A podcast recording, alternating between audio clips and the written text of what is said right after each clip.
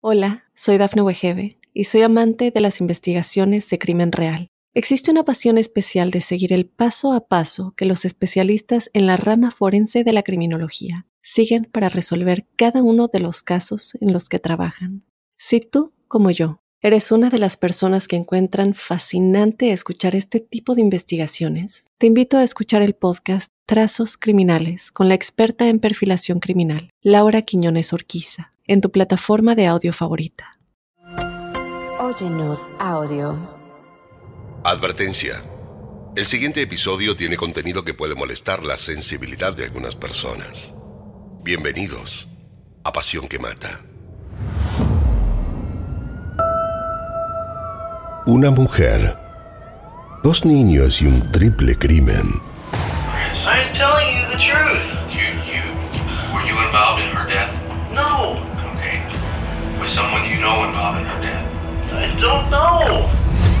Una trama espeluznante, un único sospechoso, la culpa y la religión en el medio.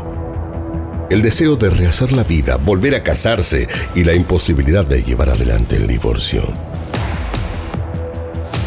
Toda la verdad de la familia Coleman.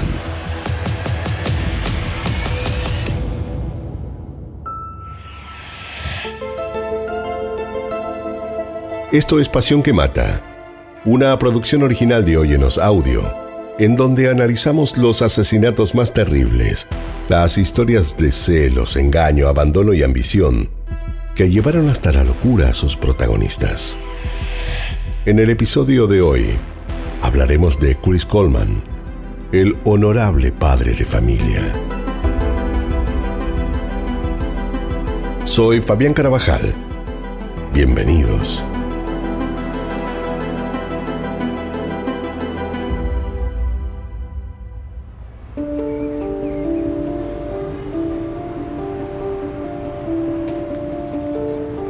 Sherry y Chris Coleman eran un matrimonio feliz. Tenían dos hijos pequeños, Garrett y Gavin, de 11 y 9 años, y vivían en Columbia, Illinois, Estados Unidos, en una hermosa casa blanca sobre la calle Robert Drive. Sin embargo, aquella mañana ocurrió algo que cambiaría la vida de todos y para siempre. Chris, según contó, había salido de madrugada para ir a entrenar en el gimnasio como solía hacerlo todos los días, un hábito que aún conservaba de sus tiempos en la Marina. Cuando terminó su entrenamiento llamó a Sherry, pero extrañamente ella no le contestó. Se duchó en el vestuario, se vistió y cuando subió al auto volvió a intentar comunicarse con ella. Pero Sherry seguía sin atender y tampoco le devolvió sus mensajes. Como esto no era habitual en ella, se preocupó y llamó de inmediato a su vecino y amigo Justin Barlow para pedirle que fuera hasta su casa con el fin de corroborar que su mujer y sus hijos estuvieran bien. Chris no era de hacer este tipo de cosas, pero algo en su interior le pidió que lo haga. Es que en los últimos meses, Chris había estado recibiendo amenazas. Cuando habló con Barlow, él intentó tranquilizarlo, le prometió que iría hasta su casa, cortó y eso fue exactamente lo que hizo. Pero no fue solo. Se aseguró de ir acompañado por un oficial de la policía. Barlow también estaba al corriente de las amenazas. Llegaron casi juntos hasta la casa de dos plantas de su amigo. Golpearon varias veces a la puerta y como nadie salió a recibirlos, hicieron un recorrido alrededor de la vivienda. Fue cuando allí descubrieron que una de las ventanas del sótano estaba completamente abierta.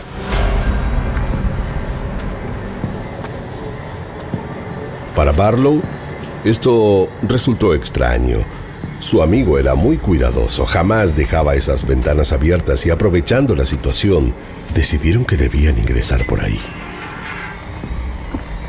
Una vez dentro del sótano, se dirigieron al primer piso por las escaleras Mientras lo hacían, llamaron en voz alta a Sherry, pero ella seguía sin contestar. Caminaron cautelosos y con las armas en posición de defensa. Pero Sherry y los niños no parecían estar allí. Pese a ello, continuaron y cuando llegaron a la sala del comedor, sobre los marcos de las fotos familiares que estaban colgadas en la pared, había unas enormes y recientes letras pintadas con un aerosol rojo fosforescente. En la pared, alguien había escrito un mensaje espantoso que decía, Yo siempre estoy mirando. Han pagado. Ahora están castigados. Ambos se quedaron perplejos y sin hacer casi ruido el oficial le hizo señas a Barlow y casi en puntas de pie subieron las escaleras hasta el primer piso donde estaban los dormitorios. Cuando llegaron a la habitación de Sherry, se colocaron a ambos lados de la puerta y la empujaron con fuerza de una patada para abrirla. Sherry estaba completamente desnuda muerta en su cama matrimonial.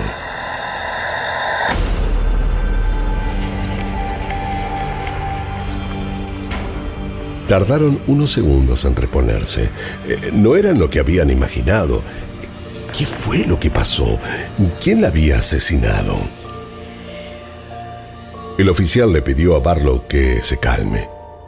Le dio unos minutos mientras le apoyó su mano en el hombro en señal de aliento pero necesitaba que se reponga cuanto antes. Debían seguir. A los cinco minutos, fueron juntos hasta el cuarto de los pequeños. Al entrar, un escalofrío les recorrió el cuerpo. Estrellas y lunas dibujadas en el techo de la habitación, entre la inmensidad de ese cielo soñado y varios juguetes colgados que hacían música con el viento. Estaba Garrett. No respiraba, tampoco se movía. Estaba acostado en su cama debajo de unas sábanas garabeteadas con más letras rojas. Su hermano Gavin, ese sonriente pequeño de tan solo nueve años, no había tenido un final mejor. Estaba boca abajo, muerto con sus piernitas colgando a ambos lados de su cama. Chris estaba en lo cierto cuando tuvo la sensación de que algo no andaba bien. Su familia entera había sido cruelmente asesinada. Todos tenían marcas en sus cuellos y habían sido estrangulados hasta morir.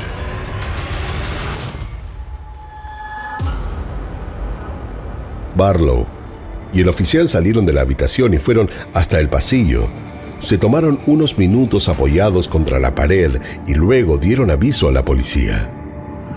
Llegaron los refuerzos, la casa fue vallada, dos ambulancias se colocaron en el frente de entrada y los perros de las fuerzas recorrieron la zona perimetral, mientras a lo lejos Chris dejaba su auto tirado a una cuadra porque la policía le había impedido el paso. Fue tal su desesperación que como pudo sorteó a la gente que no lo dejaba pasar. Luego, cuando quiso entrar corriendo a su casa, fue detenido. Fueron en busca de Barlow y cuando Chris vio salir a su amigo, eh, supo que algo espantoso había sucedido. A la media hora, el padre de Chris Ron Coleman y su jefa Joyce Mayer estaban en el lugar. Cuando los peritos finalizaron de tomar todas las pruebas y evidencias, los tres cuerpos fueron trasladados a la morgue.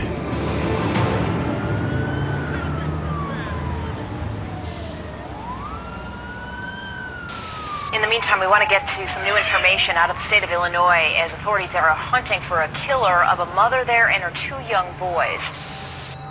Chris, acompañado de dos oficiales, debió ir a la comisaría para declarar. Estaba en shock. Se expresaba de una manera torpe. Era poco lo que podía decir y los oficiales hicieron todo lo posible para que se calme. Le ofrecieron un vaso de agua y lo dejaron a solas unos minutos para que pueda procesar lo que estaba ocurriendo.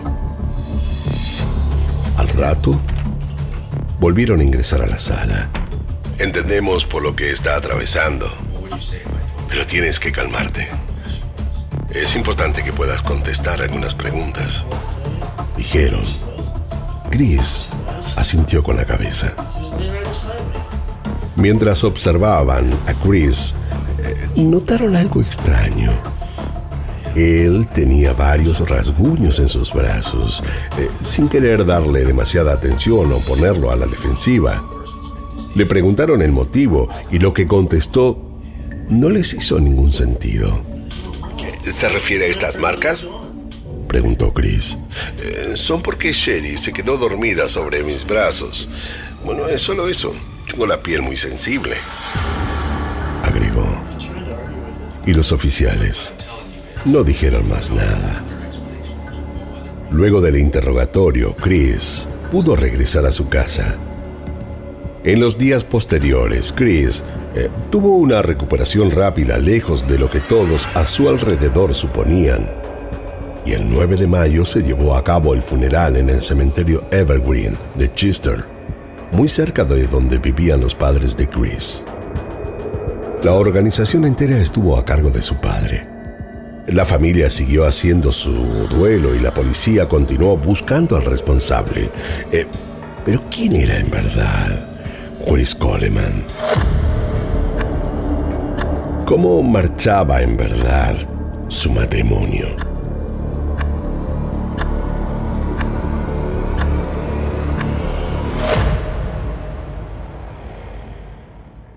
Hola, soy Dafne Wegebe y soy amante de las investigaciones de crimen real. Existe una pasión especial de seguir el paso a paso que los especialistas en la rama forense de la criminología siguen para resolver cada uno de los casos en los que trabajan.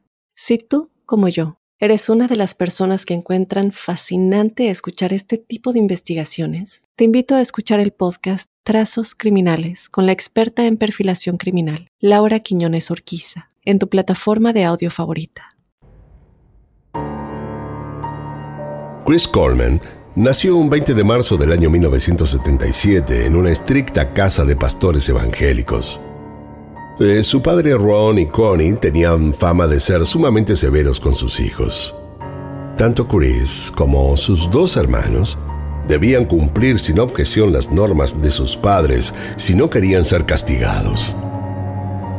Crecieron entre amenazas y reglas, lo que hizo que fuera una vida familiar bien difícil.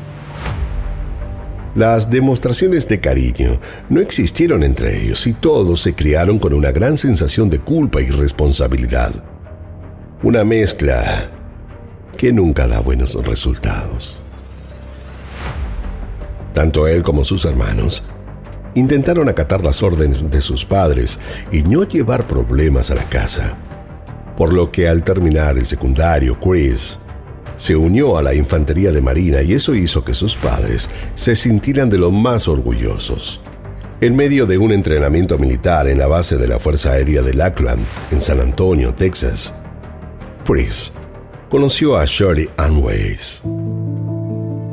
Ella tenía 20 años, era vital, alegre y de mucho entusiasmo. Chris eh, no tardó en caer subyugado a sus encantos. Además, tenían objetivos similares, por lo que congeniaron casi de inmediato. Se pusieron de novios y a los tres meses de relación, Sherry quedó embarazada y Chris decidió que debían casarse.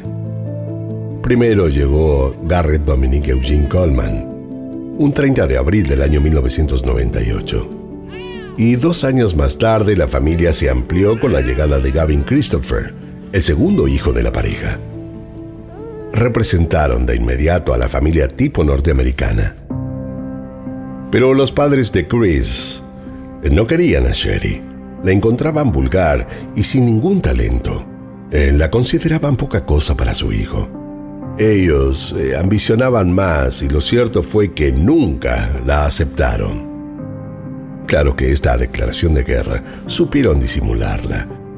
Aparentaron que todo estaba bien, mientras que por dentro sentían otra cosa. Intentaron además a toda costa que ella se convierta al cristianismo evangélico, pero Sherry no estaba de acuerdo.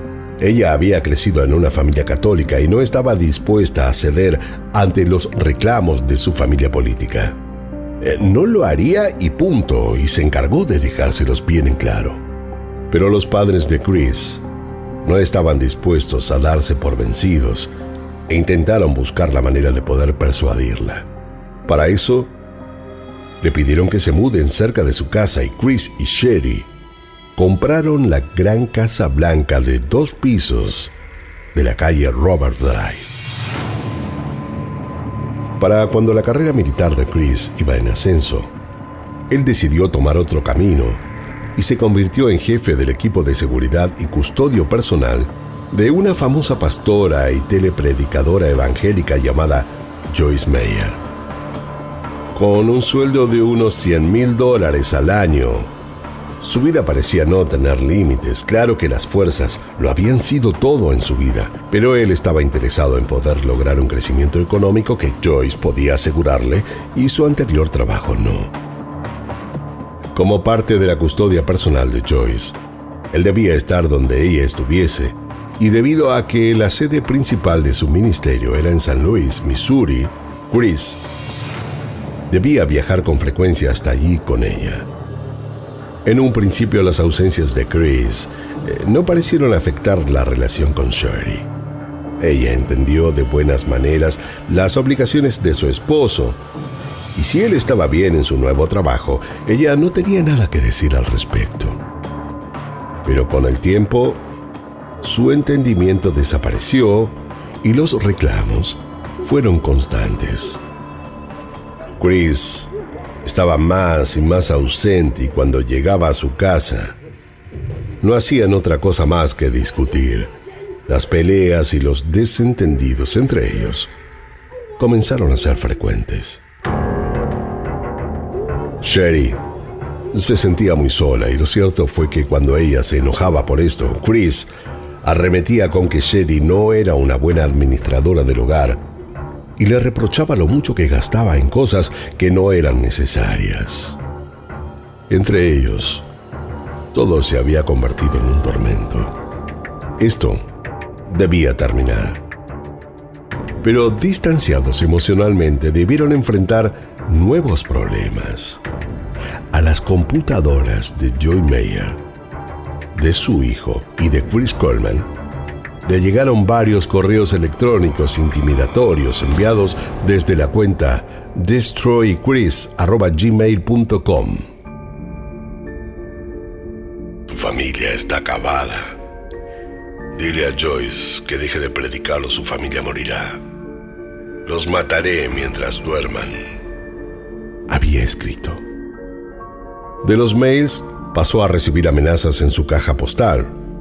Chris estaba verdaderamente asustado. Eh, no sabía qué hacer ni a quién recurrir hasta que le fue a pedir ayuda a Barlow, su vecino, que trabajaba para el Departamento de Policía de Colombia. Su amigo lo escuchó atentamente y se puso de inmediato a investigar. Además, solicitó a un par de agentes que patrullen la zona e instaló cámaras de seguridad para que cubran el perímetro de la propiedad de Chris. Si alguien volvía a acercarse, sería detectado. Pero fue en vano, porque luego que instalaron las cámaras, nadie volvió a acercarse a la casa de Chris. Sin embargo, un día volvió a recibir una amenaza y era un mail. Fue a la policía a hacer la denuncia. Eh, no logró imaginar quién podía estar causándole semejante daño. Él no creía tener enemigos. Pero el mail que había recibido decía todo lo contrario. Este es el último aviso. Tu peor pesadilla está por suceder. y no me has escuchado. Te avisé que dejaras de viajar y pararas de llevar tu falsa vida religiosa para robarle el dinero a la gente. No tienes más oportunidades. Al mes de este correo, la advertencia se hizo realidad. Su familia completa había sido asesinada. Como era de suponer, la investigación policial se centró en un primer momento en Joyce y sus posibles enemigos. Y lo cierto fue que encontraron muchos, pero todos contaban con una perfecta coartada. Nadie parecía tener que ver con estas muertes, y algo que sorprendió aún más a la policía fue que las cámaras de seguridad, tanto las conectadas en la casa de Chris como las de sus vecinos, no lograron registrar el ingreso de ningún extraño. Eh, ¿Cómo era esto posible? ¿Por dónde ingresó el asesino? Pasados los meses, el ánimo de Chris mejoró notoriamente. Además, había decidido reorganizar su vida por completo. Los objetos personales de sus hijos los sacó de su vivienda, así como todas las pertenencias de Sherry para la policía. Todo esto no fue una buena señal. Pero la alarma se encendió recién cuando la policía descubrió algo que colocó a Chris en otro lugar de la investigación. Chris tenía una amante. Y es que él había estado engañando a Sherry con una de sus mejores amigas, Tara Lins. Allí la investigación tomó un giro de 180 grados y toda la policía puso los ojos en él. Eh, ¿Pero quién era Tara Lins? ¿Qué tan amiga era de Sherry? Sherry y Tara se habían conocido estudiando en Tampa, Florida y muy pronto fueron íntimas amigas. Chris, quien también la conocía, aprovechó algunos de sus viajes por trabajo para ver a Tara a solas. Como su relación con Sherry estaba pasando por una tormenta difícil de sostener, no tardó en enamorarse de Tara y convertirse prontamente en su amante. Y Sherry pasó a ser una molestia en sus vidas. Ellos querían estar juntos y para eso Chris y Sherry debían divorciarse. Pero esto era muy mal visto para él. Las normas de moralidad parecían perseguirlo. Además, temía que si lo hacía, su jefa Joyce Mayer, quien también era de una moral estricta, lo dejara sin trabajo. Él no podía arriesgarse a ser despedido por adulterio. Y así fue como Chris se sintió más y más acorralado.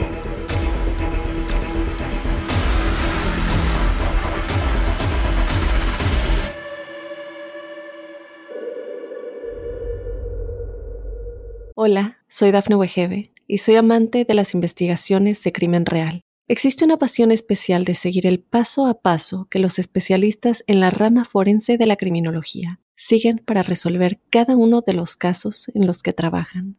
Si tú, como yo, eres una de las personas que encuentran fascinante escuchar este tipo de investigaciones, te invito a escuchar el podcast Trazos Criminales con la experta en perfilación criminal, Laura Quiñones Orquiza, en tu plataforma de audio favorita. La investigación continuó y la policía encontró muchas pruebas que condujeron directamente a Chris. En primer lugar, las amenazas recibidas por mail habían salido de su computador.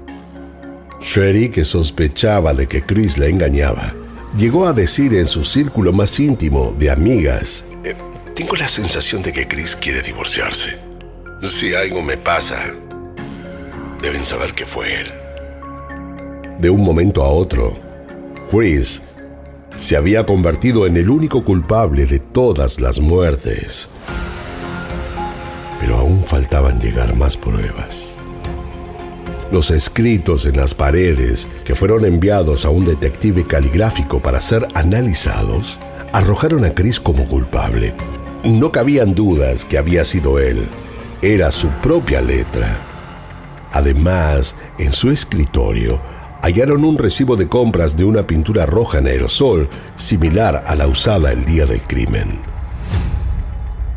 El patólogo forense Dr. Raj Nanduri fue el encargado de llevar adelante las autopsias y él situó las muertes de todos entre las 3 y las 5 de la madrugada, por lo que Chris aún estaba en la casa y tuvo tiempo de asesinarlos y luego salir. También se pudo saber que la ventana que estaba abierta no había sido forzada desde el exterior, sino que fue abierta desde adentro.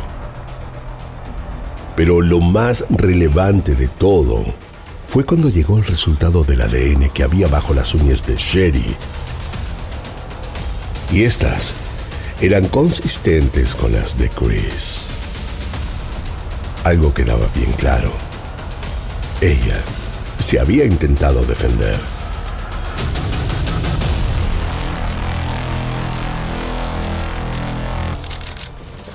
Chris, are you guilty? Chris, say, Chris. Chris, did you kill your wife? Did you do this? Chris? Last night, police got evidence that they said was good enough for them to arrest Chris Coleman. Between 9 and 10 o'clock, he was arrested. He was brought to the Columbia police station. He was walked out, put into a police car, and taken to the jail. Con todo en su contra, la policía arrestó a Chris el 19 de mayo del año 2009 en la casa de sus padres en Chester. Sin embargo, él se declaró inocente mientras el oficial le leía los cargos. El juicio tardó años en llegar y recién en abril del año 2011 se iniciaron las audiencias en Waterloo, Illinois. Pero Chris no parecía amilanado. Muy por el contrario, se lo veía seguro y hasta confiado. Para la fiscalía, el móvil de Chris de deshacerse de toda su familia respondió al deseo ferviente de comenzar una nueva vida junto a Tara sin tener que perder su empleo. Las simulaciones de amenazas y las pintadas habían sido un fallido intento de salir impune. Él quiso confundir a las autoridades y sembrar enemigos inexistentes. Para esto Chris fue sembrando pistas falsas para poder armar su coartada. Y aunque por un tiempo corto logró desviar la investigación, la verdad finalmente salió a la luz. Durante el juicio fueron muchas las personas citadas a declarar. Joyce Meyer, la jefa de Chris, fue una de ellas, quien aseguró desconocer por completo el romance de Chris y admitió que de haberlo sabido, sin lugar a dudas lo hubiese despedido. If he would have been having an adulterous affair while he was still married, then it could have definitely affected his job. Tara Lynch eh, tampoco tuvo más remedio que ir. Se presentó en el tribunal vestida con un traje negro, una blusa fucsia y tacos altos. Medida en sus palabras y con una actitud más bien seria, reconoció que Chris y ella eran amantes. Admitió que Chris planeaba dejar a Sherry y que le había regalado un anillo de compromiso.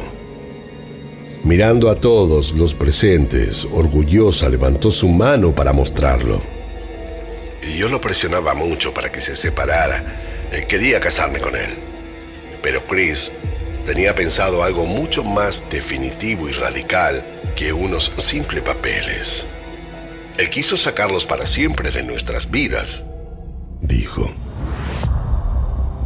Todos los presentes quedaron en silencio. No había nada más que agregar.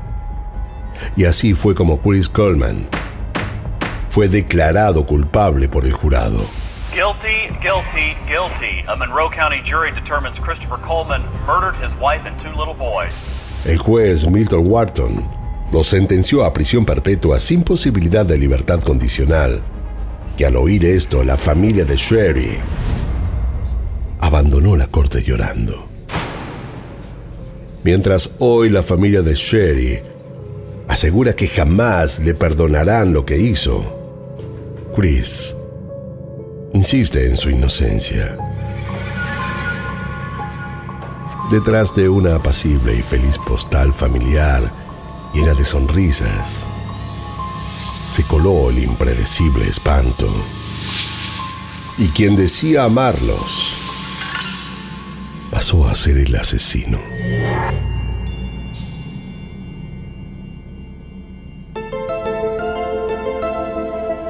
Esto fue Pasión que Mata, una producción original de Óyenos Audio. No olviden suscribirse y calificarnos en todas las aplicaciones de podcast. Soy Fabián Carabajal y nos escucharemos en el próximo episodio, en donde, como siempre, descubriremos cómo la obsesión puede confundirse con amor, cuando en realidad llega a ser una pasión que mata. En la narración Fabián Carabajal, producción ejecutiva Daphne Wigebe, guion y producción Débora Montaner, edición y montaje Fabián Carabajal, Diego Arce, música original Jano Joel.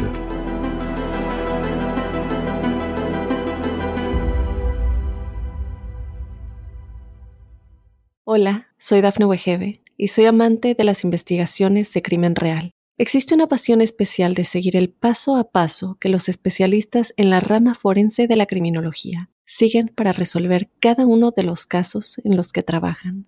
Si tú, como yo, eres una de las personas que encuentran fascinante escuchar este tipo de investigaciones, te invito a escuchar el podcast Trazos Criminales con la experta en perfilación criminal, Laura Quiñones Orquiza en tu plataforma de audio favorita.